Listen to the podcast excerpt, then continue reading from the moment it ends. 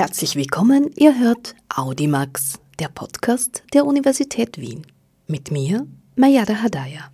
Sehr herzlich willkommen. Ich begrüße hier beim Audimax Podcast der Universität Wien Professorin Doktorin Silvia Kritzinger. Sie sind stellvertretende Vorständin am Institut für Staatswissenschaft an der Universität Wien, sind Politikwissenschaftlerin und Professorin für Methoden in den Sozialwissenschaften. Weiters leiten Sie sehr unterschiedliche Projekte, wie beispielsweise die Austrian National Election Study, sind auch verantwortlich für weitere wichtige wissenschaftliche Untersuchungen, wie zum Beispiel das Wahlverhalten Verhalten. Auch hier gibt es Projekte, auch das Projekt Representation in Europe. Vielleicht kommen wir ein wenig auch auf diese Projekte zu sprechen. Aktuelle Forschungsschwerpunkte ihrerseits sind in den Bereichen politisches Verhalten, Wahlforschung, demokratische Repräsentation, politische Teilnahme und auch eben die quantitativen Methoden. Frau Doktorin Kritzinger, habe ich alles richtig so äh, gesagt und Sie richtig vorgestellt. Ja, vielen Dank für die Einladung und ja, Sie haben mich wunderbar vorgestellt. Gut, dann gleich die erste Frage. Aktuell erleben wir politische Umbrüche weltweit. Man könnte jetzt vielleicht meinen, ja, das ist doch ganz normal, das passiert immer, aber wir haben eine Pandemie, die noch einmal ihres dazu tut, insgesamt auf der Welt, aber auch in Österreich. Vielleicht könnte man auch hier sagen, dass es unabhängig vom politischen Geschehen, das recht turbulent ist und in Österreich ein sehr schwindelerregendes Tempo genommen hat. Wenn wir daran denken, was Politiker und Politikerinnen alles tun, um die Gunst ihrer Wählerinnen zu sichern, um ihr eigenes, aber auch das Überleben oder das Fortbestehen ihrer Parteien zu sichern, äh, gehen wir dann ganz in die Themen, die Ihr Spezialgebiet sind. Äh, können Sie sagen, wie sich das politische Verhalten einerseits von Politikerinnen selbst, aber auch von der Bevölkerung in der nahen Vergangenheit in Österreich gewandelt hat? Also es ist durchaus so, dass wir ja Veränderungen bei den Wählern und Wählerinnen schon längere Zeit beobachten. Diese Veränderungen, von denen jetzt natürlich aus der heutigen Perspektive sehr viel gesprochen wird, sind ja nicht Veränderungen, die es gerade jetzt in dieser Zeit noch gibt, sondern Veränderungen beobachten wir ja eigentlich schon seit den 1970er Jahren. Natürlich immer ein bisschen unterschiedliche Veränderungen ähm, in unterschiedlicher Ausgestaltung, aber so dieses starre Wahlverhalten oder diese starren politischen, ideologischen Einstellungen, Präferenzen, die Wähler und Wählerinnen hatten, ähm, die sieht man so ein bisschen bis in die 1970er Jahre und ab da sieht man eigentlich einen Wandel im Wahlverhalten, auch in den Präferenzen. Ich greife da immer gerne ein besonderes Beispiel heraus, nämlich das Wahlverhalten von Frauen, wo wir eben vor den 1970er Jahren gesehen haben, dass Frauen eher konservative Präferenzen und dementsprechend dann auch ihr Wahlverhalten äh, gegen, äh, so gestaltet haben, dass sie eher konservative Parteien gewählt haben. Und das hat sich dann sozusagen ab den 1970er Jahren doch massiv verändert, dass eben Frauen heutzutage ein anderes Wahlverhalten an den Tag legen, im Sinne von wegen, dass wir sehen, dass sie eher Mitte-Links-Parteien unterstützen und auch durchaus liberale, progressive ähm, Präferenzen, vor allem im Bereich der Gesellschaftspolitik haben. Ganz gleich, ob es jetzt zur Erziehung geht, über Partnerschaft geht, über ähm, Abtreibungen etc. Auch da sehen wir also diese Veränderungen nur anhand dieser äh, Geschlechterkategorien. Ich greife das immer gerne so als Beispiel heraus, um einfach zu zeigen, von wegen, dass ich Veränderungen äh, im Wahlverhalten, Veränderungen bei den Wählern und Wählerinnen eben schon seit längerer Zeit ergeben. Wir sehen zum Beispiel auch, dass ähm, früher ganz stark die soziodemografische Struktur einer Person ausschlaggebend dafür gewesen ist, wie man sich dann äh, verhalten hat während der Wahl, also welche Partei man gewählt hat. Heutzutage sehen wir, dass diese soziodemografischen Strukturen zwar schon nach wie vor etwas erklären im Wahlverhalten, aber dass die Präferenzen sehr viel stärker im Vordergrund stehen. Also von wegen, was möchte ich, dass äh, in den nächsten Jahren erreicht wird? Ähm, was sind für mich wichtige Themenbereiche äh, und welche Partei beschäftigt sich mit diesen wichtigen Themenbereichen und setzt dann diese oder sind dann die Positionen dieser Parteien auch mit meinen Positionen kongruent, also überlappend, übereinstimmend. Und da kann es schon passieren, dass ich dann zwischen zwei Parteien unterschiedliche Parteien wähle, weil ich eben andere Themensetzungen, andere Themenschwerpunkte habe und hier unterschiedliche Parteien unterschiedliche Angebote machen, die mir einmal bei der Wahl A besser gefallen, von der Partei A und bei der äh, Wahl B dann von der Partei B äh, besser äh, gefallen. Also wir sehen, dass sozusagen diese Sozialstruktur weniger an Wahlverhalten erklärt, als es die eigenen Präferenzen sind, die sich sehr stark ändern können klassisches Beispiel so, dass ich sage, zuvor war es eben, davor war es eben wichtig, welche Sozialpolitik irgendwelche Parteien vertreten haben. Und heutzutage ist sozusagen das Umweltthema das Wichtige. Also, dass ich sage, ich ziehe heran, welche Partei die besten Angebote in Bezug auf Umwelt, in Bezug auf Klimawandel mache und wähle die und ziehe nicht mehr heran, welches Angebot in Bezug auf Sozialpolitik gemacht wird. Das ist natürlich sehr, sehr einfach gefasst, weil normalerweise zieht man dann schon unterschiedliche Präferenzen heran. Also nicht nur Klimawandel und nicht Sozialpolitik, sondern wahrscheinlich Klimawandel und Sozialpolitik. Aber es ist dann ein Mix der dann ähm, herangezogen wird, gewichtet in der Wichtigkeit dieser äh, Präferenzen, die dann das Wahlverhalten stark äh, beeinflussen. Natürlich gibt es dahinter immer wieder soziodemografische Variablen, aber die haben an Wichtigkeit als solches verloren, was das Wahlverhalten anbelangt. Also das sind so die Veränderungen, die wir sehen, aber eigentlich aufgebrochen schon seit den 1970er Jahren. Mhm. Vielleicht noch ganz kurz zu den Frauen äh, oder zur Aufteilung, wie viel mehr oder weniger Frauen hier äh, politisch interessiert sind. Hat sich das auch gewandelt in der Zeit? Gibt es jetzt mehr Frauen, die äh, mehr politisch interessiert sind? Beziehungsweise das eine hat ja nicht unmittelbar mit dem anderen zu tun. Also man kann ja oder Frau kann ja politisch interessiert sein, aber trotzdem nicht wählen gehen. Das haben Sie beobachten können. Also der Punkt ist schon, dass Frauen sich tendenziell als weniger politisch interessiert einschätzen. Also wenn man so die Frage stellt, ähm, wie politisch sind sie interessiert, dann kriegen wir schon zurück, dass es hier leichte Unterschiede anhand der Geschlechterkategorien gibt mit Männern, die sagen, dass sie sehr viel mehr politisch interessiert sind, als es bei Frauen der Fall ist.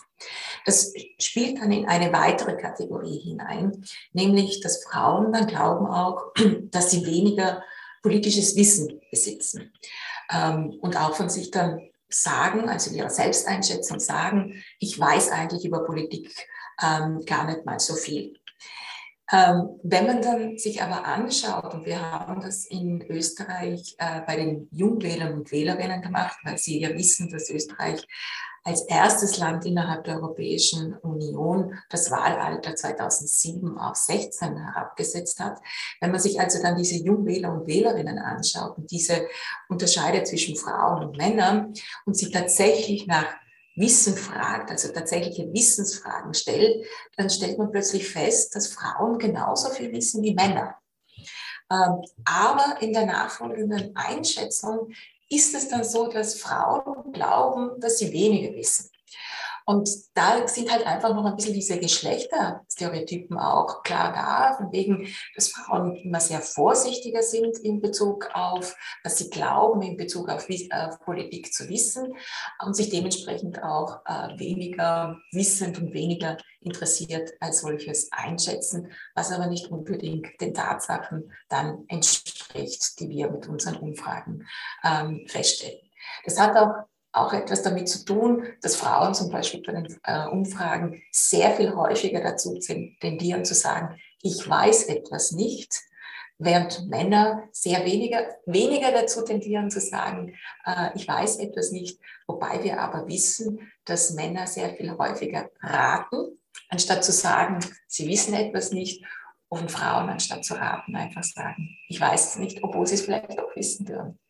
Also wir gehen dann schon hier in ein tiefes äh, Geschlechter, ähm, wie soll man sagen, Problem ist es nicht, aber doch eine, äh, ja, ein großes Thema der Geschlechterforschung oder möglicherweise auch der Psychologie und so weiter. Kommen wir zu einer weiteren Frage in Bezug auf die Aktualität, auf die Pandemie, was also außer der Corona-Pandemie ist äh, richtungsweisend oder richtungsändernd äh, für dieses Verhalten von dieser, für diese Ver Wahlveränderungen, von denen Sie jetzt gesprochen haben, seit den 70er Jahren oder in Bezug auf die Pandemie, konnten Sie hier noch einmal eine starke Veränderung beobachten? Das ist ein sehr kurzer Zeitraum jetzt. Ja, ich glaube, die Auswirkungen der Corona-Pandemie äh, wird man erst mittel- bis langfristig äh, feststellen. Äh, wahrscheinlich bei der nächsten Nationalratswahl die ersten Indikationen sehen, aber dann eben diese mittel- bis langfristigen Auswirkungen durchaus langfristiger. Ähm, was wir aber schon sehen in den Daten, die wir auch im Austrian Corona Panel Project äh, gesammelt haben, ist, dass das, was wir so häufig in den letzten äh, Wochen und Monaten in den Medien auch hören oder in den politischen Diskursen hören, dass es eine Spaltung der Gesellschaft gibt. Das nennen wir in der Fachsprache die Polarisierung. Also, dass sich hier dann zwei Gruppen gegenüberstehen und äh, nicht mehr miteinander sprechen können oder ganz unterschiedliche Ansichten haben. Es gibt hier ganz unterschiedliche Definitionen von Polarisierung. Und ich würde jetzt mal meinen, dass wahrscheinlich die Polarisierung, von der wir gerade hier sprechen, im Bereich der affektiven Polarisierung angesiedelt sind. Ähm, also da geht es jetzt nicht darum, von wegen, dass plötzlich zwei ideologisch sehr unterschiedliche Gruppen sich gegenüberstehen, so wie wir das sehr häufig sehen, links versus rechts, liberal versus ähm, äh, konservativ etc., sondern also dass man hier kom komplett unterschiedliche Präferenzen auf all diesen Politikfeldern wie Umwelt, Sozialpolitik etc. Äh, hat und dementsprechend wenig Gesprächsstoff miteinander hat oder sich darauf einigen kann, äh, in welche Richtung sich Politik äh, entwickeln soll, sondern bei der affektiven Polarisierung geht es darum, eher so ein psychologisches Gefühl zu haben, dass man sich irgendwie abgrenzt von einer anderen Gruppe, unabhängig sozusagen von deren grundsätzlichen politischen Präferenzen. Das Einzige, was diese beiden Gruppen trennt, ist sozusagen ihre Betrachtungsweise, wie mit Corona, wie mit Covid-19 umgegangen wird, welche Maßnahmen gesetzt wird oder welches Verhalten von den Einzelnen äh, verlangt wird. Und das, äh, da hat man dann so eine Art Polarisierung, wo man gerade über dieses Thema nicht mehr miteinander spricht und äh, mit der anderen Gruppe nichts mehr zu tun haben will. Also diejenigen, die das gutheißen, mit denen, ähm, die sagen dann, dass man mit denen, die das nicht gutheißen, nichts mehr zu tun haben will und umgekehrt. Aber das ist sehr affektiv, das ist sehr sozusagen auf dieser psychologischen Ebene. Ähm, das sind nicht gravierende ideologische Differenzen, die da damit einhergehen, sondern eben gerade nur auf diese Corona-Maßnahmen bezogen, äh, wo man eben dann sich schwer tut, mit der anderen Gruppe zu sprechen, äh, dass man wenig Gesprächsbasis findet, sich mit der anderen auseinanderzusetzen und wo es auch dazu führt, dass man mit der anderen auf die andere Gruppe gar nicht mehr zuhört, dass man da nichts mehr akzeptiert, was von der anderen Gruppe als Argument vorgebracht wird, dass man sich sozusagen einkesselt in seiner eigenen ähm, Gruppe und hier sozusagen den Diskurs äh, führt und nichts mehr von außen reinlässt. Also das ist genau ein wichtiges Zeichen dieser affektiven Polarisierung, weil früher hat man den Diskurs gesucht, hat man irgendwie Argumente der anderen anerkannt, hat versucht, vielleicht einen Konsens zu finden oder man hat sich zumindest darauf verständigen können, dass man nicht einer Meinung ist, aber sich trotzdem versteht als solches. Und das ist ein bisschen durch diese Corona-Maßnahmen aufgebrochen. Und hier gilt es genau auch festzuhalten oder zu beobachten, von wegen, ob sich das noch verstärkt oder ob das sozusagen in dem Moment, wo die Pandemie vorbei ist oder in unser aller Leben übergegangen ist, ähm, dass sozusagen diese Polarisierung sich aufhebt und nicht mit anderen Themen nochmal stärker untermauert wird. Also da, das muss man ein bisschen beobachten und eventuell auch durchaus gegensteuern die Themen oder das, das Thema eigentlich der Spaltung jetzt aktuell ist die Impfpflicht, wie wir wissen, die gerade eingeführt wurde oder tatsächlich äh, stattfinden soll, dann ab Februar kommenden Jahres. Äh, die Politik musste hier zum letzten Mittel greifen sozusagen und äh, die Menschen wundern sich, äh, was alles in einer Demokratie möglich ist. Äh, haben wir da etwas falsch verstanden in Bezug auf äh, Grundrechte oder Eingriff in die Grundrechte? Können Sie etwas mehr dazu erklären? Also ich bin keine Juristin, das mal vorneweg äh, als solches äh, in Bezug auf äh, Grundrechte. Aber wir haben ja, ich greife immer gerne das Beispiel der, der Freiheit versus der Gleichheit heraus. Also so Dinge, so Grundrechte, die wir eigentlich in einer liberalen Demokratie als sehr normal und gegeben sehen. Aber wenn Sie allein sich Freiheit und Gleichheit anschauen, dann sehen Sie eigentlich, dass das ja auch schon zwei Grundrechte sind, die in einem Spannungsfeld zueinander stehen. Je mehr Freiheit ich habe, desto weniger Gleichheit. Und je mehr Gleichheit ich habe, desto weniger Freiheit als solches. Und da versucht man dann halt irgendwie eine Balance zu finden zwischen diesen beiden ähm, Grundrechten. Und da führt es dazu, dass man teilweise Freiheit ein bisschen einschränken muss und gleichzeitig, um eben gleichzeitig dann auch eine das Recht der Gleichheit als solches äh, zu unterstützen. Ähm, und genau bei dieser Impfpflicht ist ja auch genau das ein bisschen das Thema im Sinne von wegen, warum braucht sozusagen diese Pflicht, welche Grundrechte werden da eingeschränkt, aber welche Grundrechte von anderen werden dadurch als solches aufrechterhalten, als solches das Grundrecht auf Gesundheit zum Beispiel. Also das ist eine sehr, sehr schwierige Debatte, ähm, die mir manchmal viel zu kurz gegriffen aufscheint, weil es werden dann immer sehr schnell die Freiheitsgrundrechte herausgeholt, aber vielleicht vergessen, dass es ja auch noch andere Grundrechte gibt. Und innerhalb dieser Grundrechtsdebatte ist natürlich erstens zu schauen, dass man eine Balance dazwischen findet, was natürlich bedeutet, dass es immer irgendwie eine ähm, Einschränkung geben kann, wie zum Beispiel beim Freiheits- versus Gleichheitsdebatte. Ähm, äh, und natürlich kann man sich auch darüber unterhalten, von wegen, ob es hier so eine Art Ranking gibt. Also etwas steht über anderen Grundrechten, wenn man schon wissen, dass sie nicht alle gleichzeitig eingehalten werden können. Also gibt es da irgendetwas, was höher stehend ist und wo es dann durchaus legitim ist, andere Grundrechte als solches nicht zu beschneiden, sondern halt einzuschränken ähm, als solches, wie eben es hier gerade bei der Impfpflichtdebatte der Fall ist. Ja, wir kommen dann schon auch eben in Richtung Werte, Werte einer Gesellschaft, äh, Werte einer diversen Gesellschaft, Werte einer Demokratie. Das ist gerade das Semesterthema der Universität Wien.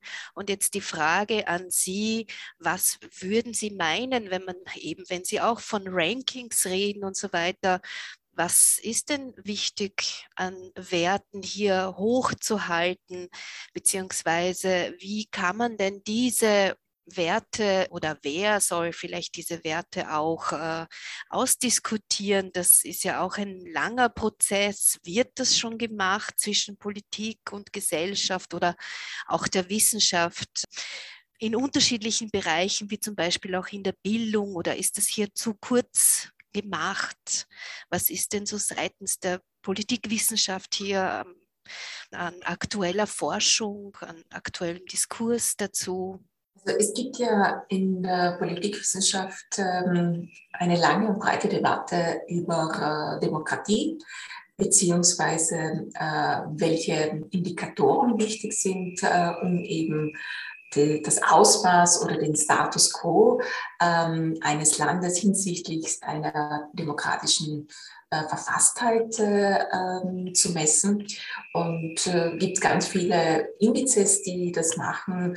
Ich nehme jetzt mal den Demokratiebarometer heran, der dann eben all diese verschiedenen Punkte versucht aufzugreifen und dann zu messen, um dann festzustellen, von wegen äh, verändert sich irgendetwas äh, in der ähm, Demokratieverfasstheit eines Landes sind Dinge drinnen wie von wegen freie Wahlen, Zugang zu Wahlen, von wegen freie Meinungsäußerungen, äh, gibt es eine freie Presse, das freie Mandat etc. Also es ist eine ganz, ganz lange Liste von, äh, äh, von Indikatoren, die da in, dies, in diese Indizes aufgegriffen werden, in diesem Demokratiebarometer zum Beispiel aufgegriffen werden. Und da sieht man eigentlich relativ wenig äh, Veränderungen im Sinne von wegen, was sozusagen eine liberale Demokratie zum Beispiel in Österreich ausmacht macht und äh, oh, dass das, das nicht unbedingt zu einer Verschlechterung geführt hat. Aber davon unabhängig haben wir ja die Perzeption durch die Bürger und Bürgerinnen. Also selbst wenn all diese Indikatoren auf dieser abstrakten Ebene durchaus darauf hinweisen, dass es der Demokratie ganz okay geht, ist das doch losgelöst von dem, was sozusagen die Bürger und Bürgerinnen äh, wahrnehmen, also Perzeptionen dahingehend. Und da sehen wir schon, vor allem auch in den letzten Monaten seit der Corona-Pandemie, dass sich hier in dieser Perzeption mit dem Wert Demokratie was geändert hat. Äh, wiederum äh, die Daten vom Austrian Corona Pen Project zeigen, dass wir einerseits es schon mit einer ziemlichen Vertrauenskrise gegenüber demokratischen Institutionen zu tun haben.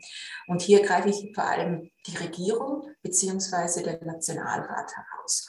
Und da sehen wir, dass die Vertrauenswerte in diese Institutionen massiv gelitten haben. Also das Vertrauen wurde immer weniger und weniger.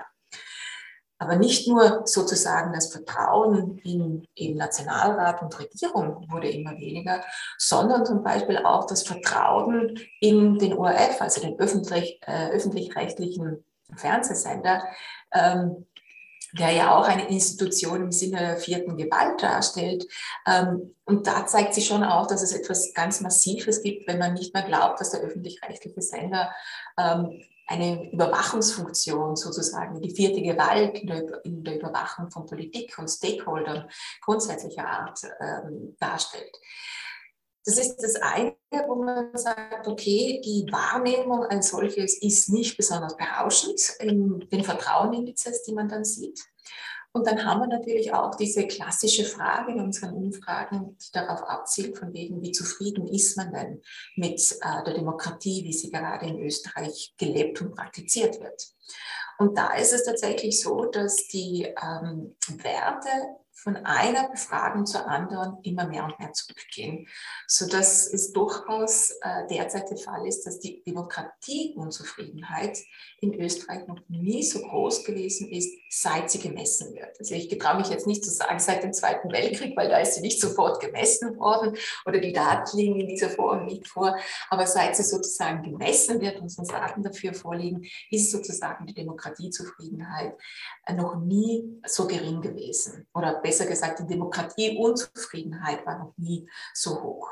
Das heißt, wir haben einerseits diese institutionellen äh, Messwerte, die sagen, es passt eh alles. Und auf der anderen Seite aber die Bürger und Bürgerinnen Perzeptionen, die sagen, ich bin nicht zufrieden. Ich habe hier eine starke Unzufriedenheit, wie die Demokratie derzeit läuft. Ich vertraue den Institutionen nicht mehr. Und wenn man das noch einen Schritt weiter trägt, im Sinne von wegen, was ist notwendig für eine Demokratie, und zwar die Legitimierung durch die Bürger und Bürgerinnen, dann ist es schon etwas, was uns zu denken geben sollte, weil wir wissen aus verschiedenen theoretischen Modellen heraus, dass ein stabiles politisches System eine starke Legitimierung durch die Bürger und Bürgerinnen hat. Und die wird hauptsächlich über Vertrauenswerte und Identifikations Werte ermittelt. Also je mehr ich mich mit dem politischen System identifiziere, je mehr ich sozusagen diesen demokratischen Institutionen vertraue, desto stabiler sind diese politischen Systeme. Man kann jetzt den Umkehrschluss nehmen, diejenigen, die eben wenig Vertrauen haben oder gar kein Vertrauen haben, beziehungsweise ich mich überhaupt nicht mit dem politischen System identifizieren, desto weniger ist die Wahrscheinlichkeit, dass dieses politische System sehr stabil sein wird. Natürlich ist auch nochmal wichtig die Effizienz dieser politischen Systeme. Also politische Systeme, die nicht effizient sind, kriegen natürlich keine Legitimierung. Damit meine ich, wenn der Policy Output nicht okay ist. Also wenn ständig schlechter Policy Output als solches von den Regierenden, von den demokratischen Institutionen produziert wird, wird das früher oder später auf die Vertrauenswerte und auf die Demokratiezufriedenheit zurückschlagen. Etwas, was man vielleicht schon mit Corona ein bisschen zusammengeben kann. Man ist unzufrieden mit den Corona-Maßnahmen, mit den erratischen Vorgangsweisen der Regierenden. Und das führt dann natürlich dazu, dass man äh, weniger Vertrauen darin hat. Wiederum knabbert das an den Institutionen der Demokratie. Also gibt schon so Dinge, wo man dann sagt, unsere Daten weisen darauf hin, man muss was machen. Also äh, da braucht es schon einen neuen Diskurs, um diese Vertrauenswerte wieder nach oben zu kriegen, diese Demokratiezufriedenheit wieder nach oben zu kriegen, zu sagen, ja, ich bin wieder zufrieden mit diesen demokratischen Systemen, ich vertraue wieder diesen demokratischen Institutionen und ähm, darum geht es eigentlich, diese Wahrnehmung bei den Bürgern und Bürgerinnen äh, ernst zu nehmen, sich damit auseinanderzusetzen Diskurs und durchaus auch wiederum hier neue Möglichkeiten zu finden, die Bürger und Bürger mit einzubeziehen und ähm, sie auch anzuhören, um wieder deren Vertrauen zurückzugewinnen, um eben hier die Legitimität zu stabilisieren des politischen Systems. Also für mich klingt das schon auch alles nach äh, starken Umbrüchen und äh, kann man jetzt wirklich noch einmal darauf schließen, dass tatsächlich Corona jetzt das Ausschlaggebende war, dass in so kurzer Zeit so stark diese Demokratieunzufriedenheit ähm, immer größer wurde oder waren vorher schon, Sie haben gesagt, seit den 70er Jahren bemerken Sie sehr unterschiedliche, auch schnellere Veränderungen und so weiter. Oder war da vorher schon etwas ausschlaggebend, das nennenswert ist oder an dem sich auch Politiker, Politikerinnen orientieren könnten, wie es dazu kommen konnte, dass Menschen, dass Bürgerinnen dieses Vertrauen hier so stark verloren haben? Denn es wird ja jetzt wieder Jahre dauern, bis man auch dieses Vertrauen wieder stärkt. Das geht ja auch nicht von heute auf morgen. Ich glaube, das muss man auseinanderhalten. Das eine, was sich seit den 1970er Jahren ergeben hat, geht darauf zurück zu sagen, die Menschen ziehen unterschiedliche Indikatoren heran, um zu wählen, also eine bestimmte Partei zu wählen. Also sie nutzen unterschiedliche Indikatoren, also mehr Präferenzen, äh, mehr die Salienz, die Wichtigkeit eines Themas in Bezug auf ihre Wahlverhalten als nur mehr ihren soziodemografischen Hintergrund oder aus welcher Gruppe sie gekommen sind. Das ist das eine. Das andere, was Sie hier anspielen äh, oder worauf Sie anspielen, ist, da geht es ja ein bisschen um die, die Legitimität des politischen Systems als solches. Also da gehen wir einen Schritt noch weiter und nicht nur in der Erklärung ähm, des Wahlverhaltens. Und ähm, da haben wir ja über verschiedene Studien schon gesehen, dass eigentlich die Demokratiezufriedenheit sehr hoch gewesen ist und eigentlich immer sehr stabil geblieben ist. Natürlich war man nicht zufrieden mit einer bestimmten Regierung, vor allem wenn man sie nicht selber oder wenn man die Partei, die in diesen, die Parteien, die in dieser Regierung waren, nicht gewählt hat. Also da hat man schon gesehen, Oppositionswähler und Wählerinnen sind weniger zufrieden mit der Regierung als jene, die sozusagen die Regierungsparteien äh, im Vorfeld äh, gewählt haben. Also, aber aber grundsätzlich äh, hat man schon gesehen, dass sozusagen die Demokratie ähm, und die demokratische Verfasstheit als, als solche sehr hohe Werte äh, genossen haben. Und das geht gerade zurück. Und das ist ein bisschen das, wo man dann schon sagen kann, da hat Corona was dazu beigetragen oder die Corona-Pandemie. Man muss ja auch dazu sagen, das, was derzeit äh, oder eigentlich seit März 2020 ähm, hier von den Bürgern und Bürgerinnen ähm, abverlangt wird, ja auch ziemlich einzigartig gewesen ist. Vor allem einzigartig für die Generationen, die jetzt äh, hier leben. Man kann ja auch sagen, natürlich jemand, der den Zweiten Weltkrieg durchlebt hat und äh, hier auch diese äh, Gräueltaten gesehen hat, beziehungsweise danach auch äh, im Krieg gewesen ist, der hat ja schon Dinge gesehen, die die jetzigen Generationen als solches gar nicht kennen. Und für diese Generationen ist es natürlich eine ganz besondere Situation, dass man in einem Lockdown ist oder dass man eben bestimmte Dinge nicht mehr tun kann. Ähm, von wegen, dass man nicht mehr feiern gehen kann, dass man nicht ähm, in eine Gastwirtschaft gehen kann. Wie sehr häufig der Fall gewesen ist, die Grenzen nicht übertreten kann. Ich meine, wir haben die freien Grenzen in Europa, die wir als normal hingenommen haben die eigentlich genossen und äh, haben da gar nicht mal mehr diese nationalen Grenzen äh, gesehen. Die sind plötzlich wieder hochgezogen worden. Oder aber, dass man plötzlich mit Massenarbeitslosigkeit betroffen gewesen ist, selbst in Berufen, von denen man geglaubt hat, dass es eigentlich äh, nicht der Fall sein wird.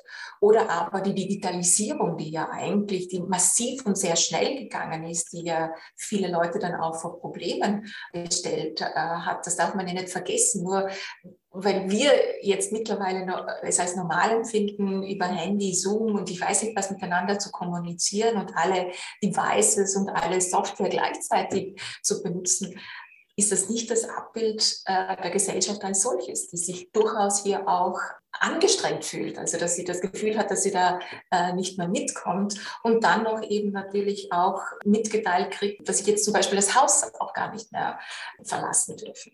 Und da ist dann schon so ein Frustrationspegel erreicht, der dazu führen kann, dass man eben einfach die Legitimität beziehungsweise das Vertrauen in Institutionen in Frage stellt und das dann auch nach außen gibt, was dann eben auch zu dieser Polarisierung und Politisierung äh, führen kann. Also dass plötzlich Themen politisiert werden, die davor gar nicht politisiert worden sind, dass Themen an die Oberfläche kommen, die davor unwichtig gewesen sind und das dann eben in eine Art von Polarisierung führt. Also auch wenn man dazu sagen muss, dass das natürlich auch einem besonderen Umstand äh, geschuldet ist, der vielleicht bestimmte Dinge einfach schneller an die Oberfläche gebracht hat. Eine abschließende Frage noch in Bezug weiterhin auf äh, Spaltung der Gesellschaft, Polarisierung, hier die Frage zu den Protesten, auch das Thema der Personen, der Menschen, die hier protestieren gehen, äh, spaltet gerade die Gesellschaft. Viele rechtsextreme Neonazis marschieren auf, auf diesen gegen die Regierung gerichtete, was jetzt alles an Corona-Maßnahmen von der Regierung verhängt wird, an vorderster Front hier sehr starke Diskussionen in der Gesellschaft auch, aber auch in der Politik, äh, wie es möglich ist, dass äh, Rechtsextreme hier äh, mitmarschieren und Wiederbetätigung betreiben. Wir lesen ja in den Medien, wie diese Personen auch auftreten. Die Liste ist ja wirklich sehr lang. Insgesamt ist ein Teil der Bevölkerung sehr beunruhigt darüber, dass eben Rechtsextremismus so stark äh, präsent ist in Österreich.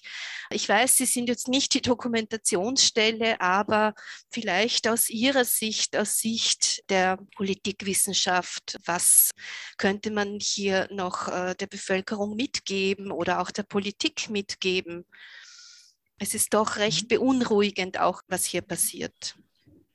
Ich würde das ein bisschen differenzierter betrachten, weil die Unzufriedenheit äh, mit der Corona-Politik oder den Maßnahmen oder weitergehend dann auch der Impfpflicht ist ja jetzt nicht unbedingt nur ideologisch rechtsbesetzt als solches. Da haben wir durchaus äh, Gruppen auch in anderen ideologischen Bereichen, also eigentlich quer durch die Gesellschaft solches durch. Dass die besonders auffallen, ist klar, aber ich würde dann trotzdem meinen, von wegen, man darf das nicht als ein Phänomen abgeben, welches eben rechtsbesetzt ist, sondern, äh, oder extrem rechtsbesetzt ist, sondern es ist schon ein Thema, welches durch viele Gesellschaftsschichten und viele ideologische Schichten als solches durchgehen. Was diese Gruppen vereint, obwohl sie eigentlich ideologisch sehr unterschiedlich sind, ist eben dieses eine Thema Corona. Eine Ein-Themen-Zentrierung. Sobald diese Ein-Themen-Zentrierung weg ist, weil eben die Pandemie ähm, vorbei ist oder wir damit gelernt haben zu leben und es dann eben etwas Normaleres wird, als es zurzeit äh, der Fall ist, dann werden sich diese Gruppen auch wieder auseinander dividieren. Also dann äh, kommen die Gegensätze viel, viel stärker äh, zu, äh, zum Tage. Zurzeit ist eben ein Thema, was alles als solches überdeckt. und eben auch von ganz unterschiedlichen Gruppen über ganz unterschiedliche gesellschaftlichen äh, Gruppen hinweg einfach dieses Frustrationspotenzial nach oben spült, von wegen mit dem Staat, mit den politischen Prozessen, dass man nicht auf sie hört, dass sie glauben, dass sie nicht den politischen Prozess einwirken können, äh, etc. Also ganz breit gefächert als solches.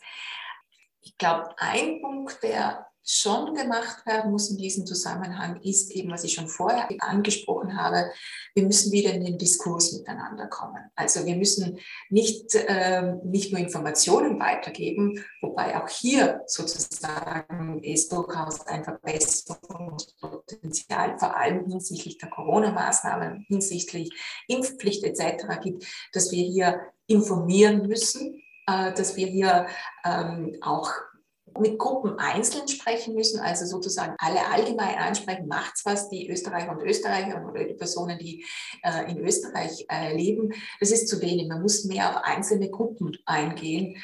Ähm, früher haben das ja eigentlich sehr häufig die Parteien übernommen, dass sie einfach ihre Klientel angesprochen haben, Informationen weitergegeben haben, von denen Informationen erhalten haben, die sie dann weitergetragen haben, wieder zu den ähm, Nationalratsabgeordneten oder den Regierenden, Regierenden. Das hat natürlich früher mit einer höheren Parteienifikation und der Parteimitgliedschaft, den Parteiorganisationen sehr viel besser ähm, funktioniert. Da hat man sich einfach über dieses Kriterium getroffen und sich ausgetauscht und konnte besser sozusagen in die Leute hineinhören, als es heutzutage der Fall ist. Was aber nicht heißt, dass Hopfen auf Walz verloren ist, sondern man kann natürlich nach wie vor auf andere Formen heutzutage mit den Leuten diskutieren. Wir haben die neue Devices, die wir früher gar nicht hatten. Also da musste man sich geografisch irgendwo einfinden. Heutzutage kann man soziale Medien nutzen, man kann auch wiederum zurückgehen, sich vielleicht zu überlegen, brauchen wir irgendwelche Bürgerinnenversammlungen, brauchen wir irgendwelche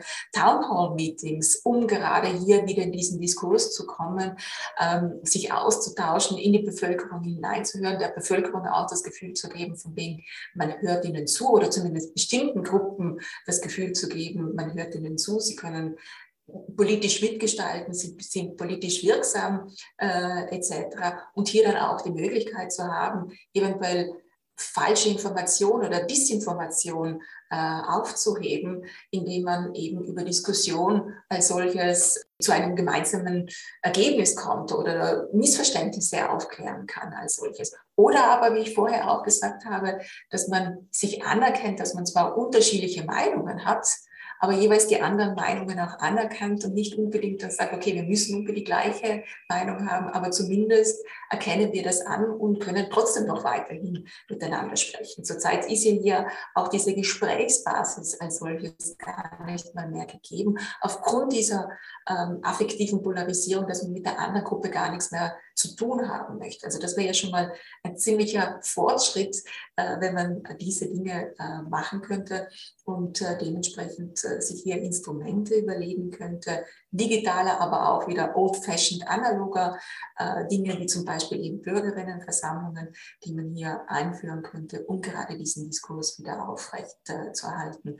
Weil das ist natürlich schon auch ein grundsätzlicher Wert in Bezug auf die Demokratie, dass äh, die Repräsentanten mit ihren zu Repräsentierenden in äh, Verbindung gehen. Nur eines möchte ich hier schon auch nochmal äh, festhalten. Es wird sehr häufig über das Volk gesprochen, dann von bestimmten Gruppen. Es gibt das Volk nicht als solches. Es gibt unterschiedliche Gruppen in all seinen Facetten innerhalb der österreichischen Bevölkerung. Also das Volk, welches eine Meinung hat und alle das Gleiche will, das wird es nicht geben. Es wird immer Mehrheitsentscheidungen, Minderheitsentscheidungen geben. Und hier gibt es einen gilt es einen Kompromiss miteinander zu finden, da gibt es einen Austausch, einen Diskurs miteinander zu finden, äh, der ein bisschen in letzter Zeit gelitten hat und den es wieder zu kippen gibt. Aber das Volk als solches gibt es nicht. Es gibt unterschiedliche Präferenzen, unterschiedliche Gruppen. Ähm, der wichtige Punkt ist, dass man den Austausch miteinander findet. Dann bedanke ich mich sehr herzlich für das auch positive Schlusswort, Frau Doktorin Kritzinger. Danke für Ihre Zeit und alles Gute für Ihre Danke Arbeit. Für. Vielen Dank. Danke sehr.